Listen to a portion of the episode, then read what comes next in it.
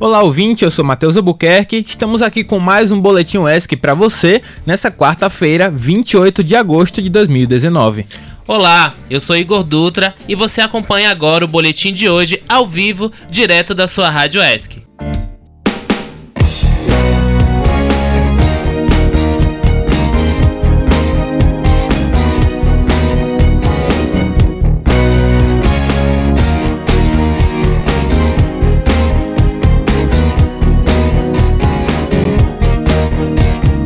Transporte público como uma das figuras sociais na Constituição Brasileira Federal. Esse é o tema da audiência pública que será realizada amanhã, dia 29 de agosto, às 9 horas, no plenário da Câmara de Vereadores de Ilhéus. Exatamente. A audiência contará com a participação da assessoria da assessora política né, do Instituto Nacional de Estudos Socioeconômicos, o INESC, sediado em Brasília. O INESC coordena nacionalmente o projeto Mobicidades, Mobilidade, Orçamento e Direitos, que conta com a participação de 50 movimentos de 10 cidades do Brasil.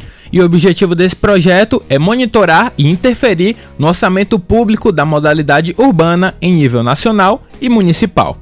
A assessoria política do INESC apresentará a campanha pela regulamentação do transporte como direito social, que tem como objetivo né, submeter um projeto de lei federal para garantir recursos e financiamento no transporte público nas cidades brasileiras, favorecendo assim o investimento é, na melhoria do serviço e a redução da tarifa.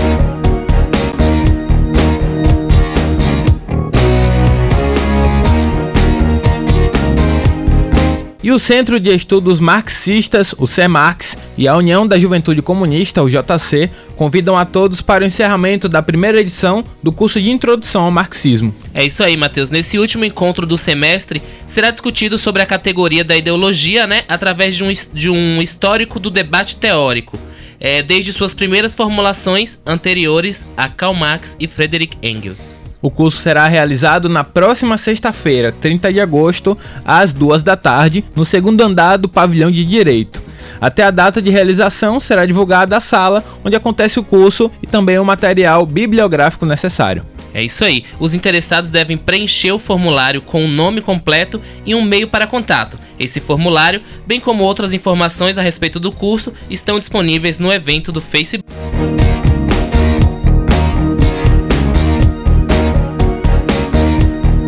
Pra galera ligada no esporte, estamos aqui com mais um quadro de esportes comandado por ninguém menos que Jefferson Santos, que já está aqui, inclusive, no estúdio da Rádio ESC. Seja bem-vindo, Jefinho.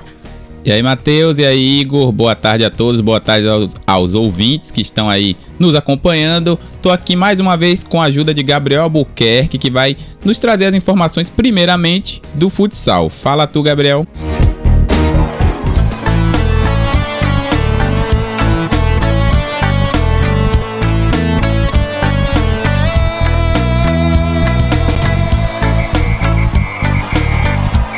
Alô, alô, você ouvinte, então. A Copa Intercontinental, o nome do Mundial de Clubes do Futsal, já está nas semifinais e os dois representantes brasileiros avançaram e inclusive se enfrentaram, ou seja, teremos um time canarinho na final do Mundial.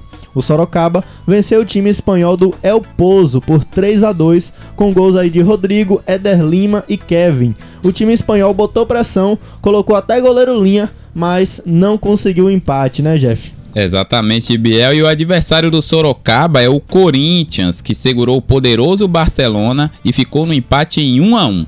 Murilo abriu o placar para o time paulista e Ferrão, o melhor pivô do mundo, empatou para o Barça. Então, fica ligado, galera, sábado às 8 da manhã, semifinal brasileira no Mundial de Futsal. Sorocaba versus Corinthians.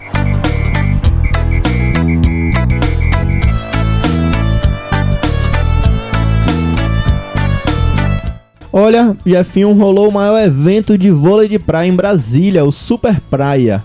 Engraçado, né? Em Brasília, mas é isso mesmo, evento de vôlei de praia. Os 16 melhores times brasileiros no ranking disputaram a competição. Entre as duplas femininas, o título foi para Ana Patrícia e Rebeca. Em jogo bonito de se ver, Ana e Rebeca venceram Talita e Tayana no tie-break por 2 sets a 1. Isso aí, Gabriel. E no masculino, o título foi para a dupla George e André. Eles venceram Arthur e Adrielson por 2 sets a 1 também. com parciais de 21 17, 15 21 e 15 a 13. É isso aí, a nova geração de vôlei de praia se destacando.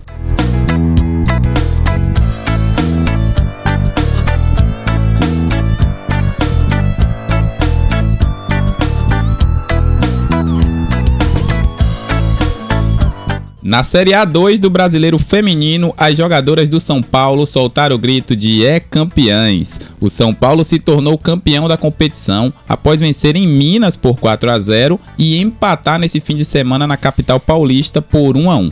O Cruzeiro até criou esperança, saindo na frente, com Duda cobrando pênalti, acertando a trave, mas viu São Paulo empatar com Otília. Parabéns às tricolores que fizeram uma linda campanha.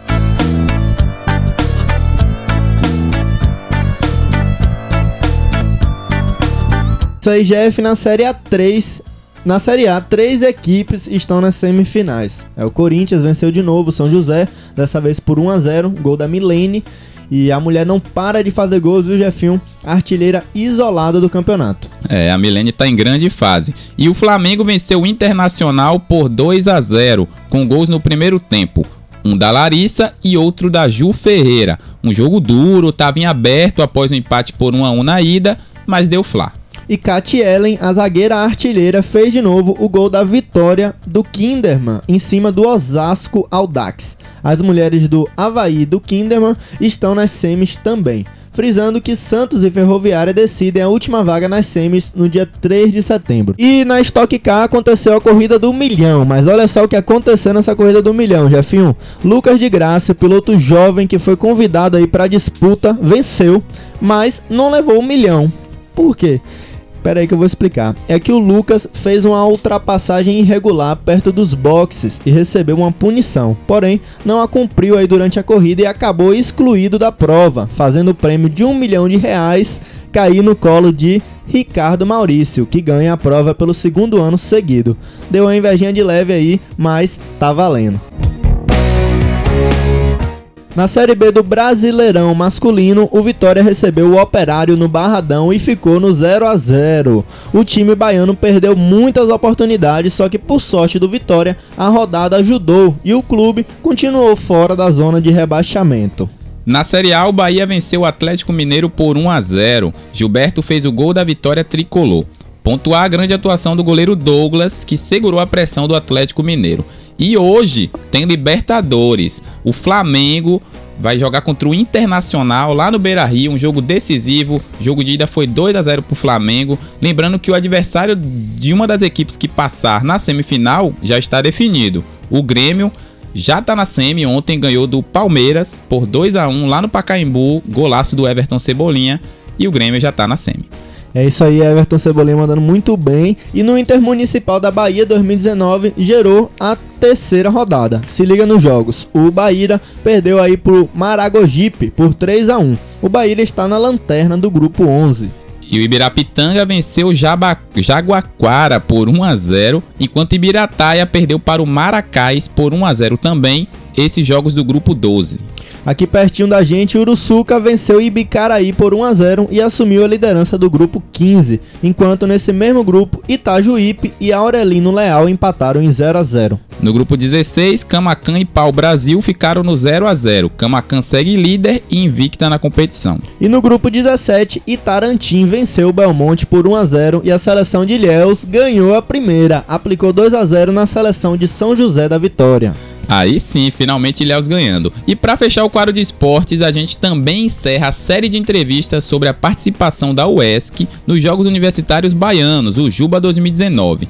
Mabel Salvador conversou com Indiara Oliveira, técnica da seleção feminina de futsal da universidade. E assim nós vamos se despedindo do quadro de esportes de hoje. Assim que terminar a entrevista, voltamos com Igor e Matheus. Então eu tô aqui com a Indiara Oliveira e ela vai responder umas perguntas pra gente sobre os Jogos Universitários, o Juba, e também em relação à seleção feminina de futsal da UESC. Indiara, houveram informações de que vocês correram risco de não ter como ir para Lauro de Freitas.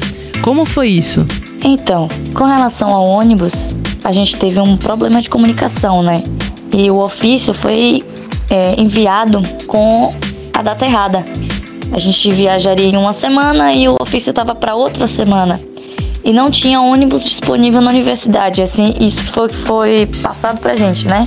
Nós ficamos desesperados porque no outro dia seria paralisação dos servidores, se eu não me engano, né? Greve, alguma coisa do tipo. A gente ficou, procurou blogs, redes sociais para poder é, arrecadar dinheiro para fretar um ônibus. Só que aí o problema acabou sendo resolvido, né? A gente não precisou fretar um ônibus, nós fomos nos ônibus da UESC mesmo. Lá no Juba, a seleção de futebol feminino da UESC realizou grandes jogos. Você, como treinadora, como avalia o desempenho das suas atletas? Esse ano nós tivemos um número muito maior de equipes né, na, no futsal feminino. Eu acredito que em todas as modalidades, né? Mas o futsal feminino realmente foi muito expressivo, né? É, ano passado, se eu não me engano, foram oito equipes, esse ano foram 14, né? É um salto muito interessante. É, nós fizemos uma renovação recente do, do, do grupo, né? Foram muitas meninas novas, porque muitas formaram do ano passado e a gente não pôde dar continuidade a esse trabalho. Né? Então houve essa renovação e é importante, inclusive, agregar novas meninas à, à, à seleção, né? E eu avalio como uma grande conquista, né? Nós ficamos em quarto lugar, fizemos bons jogos, né? Nosso primeiro jogo foi 10 a 1, nosso segundo jogo foi 3 a 0, né? Nós tivemos as quartas de final no mesmo dia da semifinal. Nós ganhamos de virada por 2 a 1 e infelizmente na semifinal a gente pegou o FTC que ganha todo ano aí praticamente, né, o Juba. Elas são recebem bolsa para estudar, para jogar. Pela FTC tem outra estrutura, né?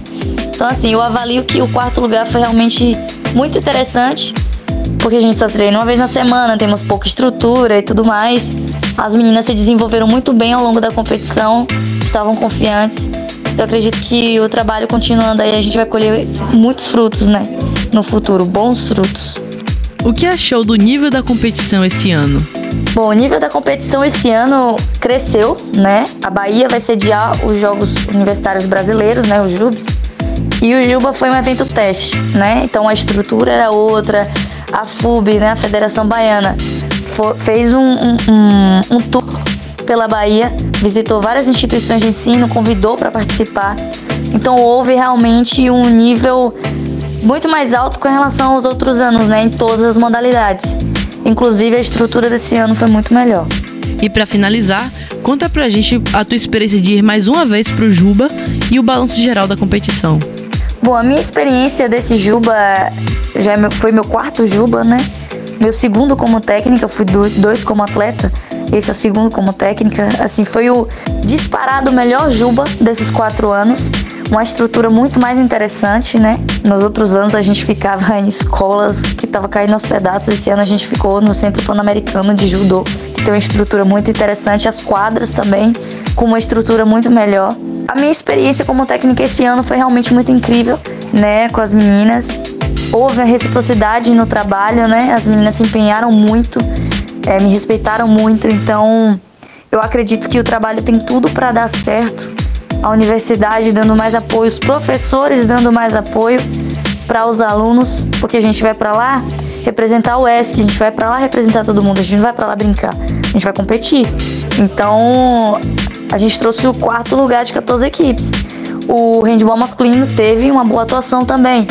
O basquete 3-3, que foi a primeira vez que foi, também teve uma excelente atuação, também foi quarto lugar. O futsal masculino também foi quarto lugar. Então, assim, se a gente tiver um pouco mais de estrutura, a gente chega mais longe. A gente bate de frente com as equipes né, particulares, com certeza. É só ter um pouco mais de apoio, um pouco mais de estrutura. Né? Não sei se terei um quinto Juba, né? Mas fico muito satisfeito com o resultado desse e com toda a nossa história, né? Acho que a gente só tem a crescer com produção de Jefferson Nascimento, eu sou Mabel Salvador para a Rádio ESC.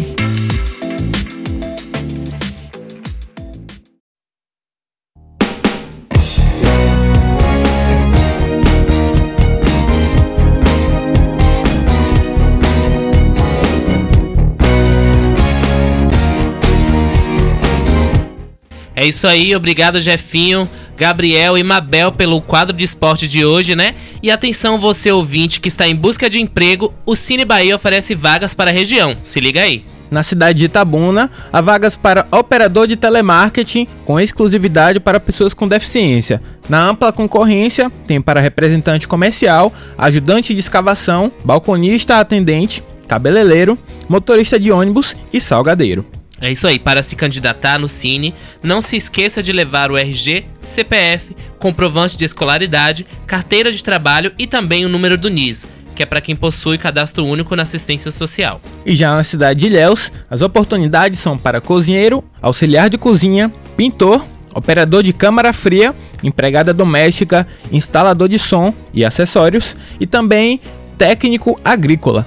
É isso aí. A agência do Cine Itabuna funciona no Shopping Jequitibá, no primeiro andar, e a de Ilhéus fica localizada na rua Eustáquio Bastos, e o atendimento é na sala 13 do SAC. Boa sorte!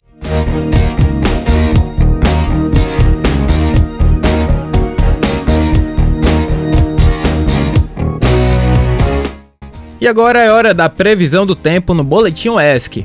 Hoje tem sol com algumas nuvens, né, por conta do período nublado, que deixa aí uma possibilidade de chuva a qualquer hora na cidade de Ilhéus. A mínima fica de 21 graus e a máxima de 26 graus. Já na cidade de Itabuna também tem céu nublado e possibilidade de chuva a qualquer momento do dia.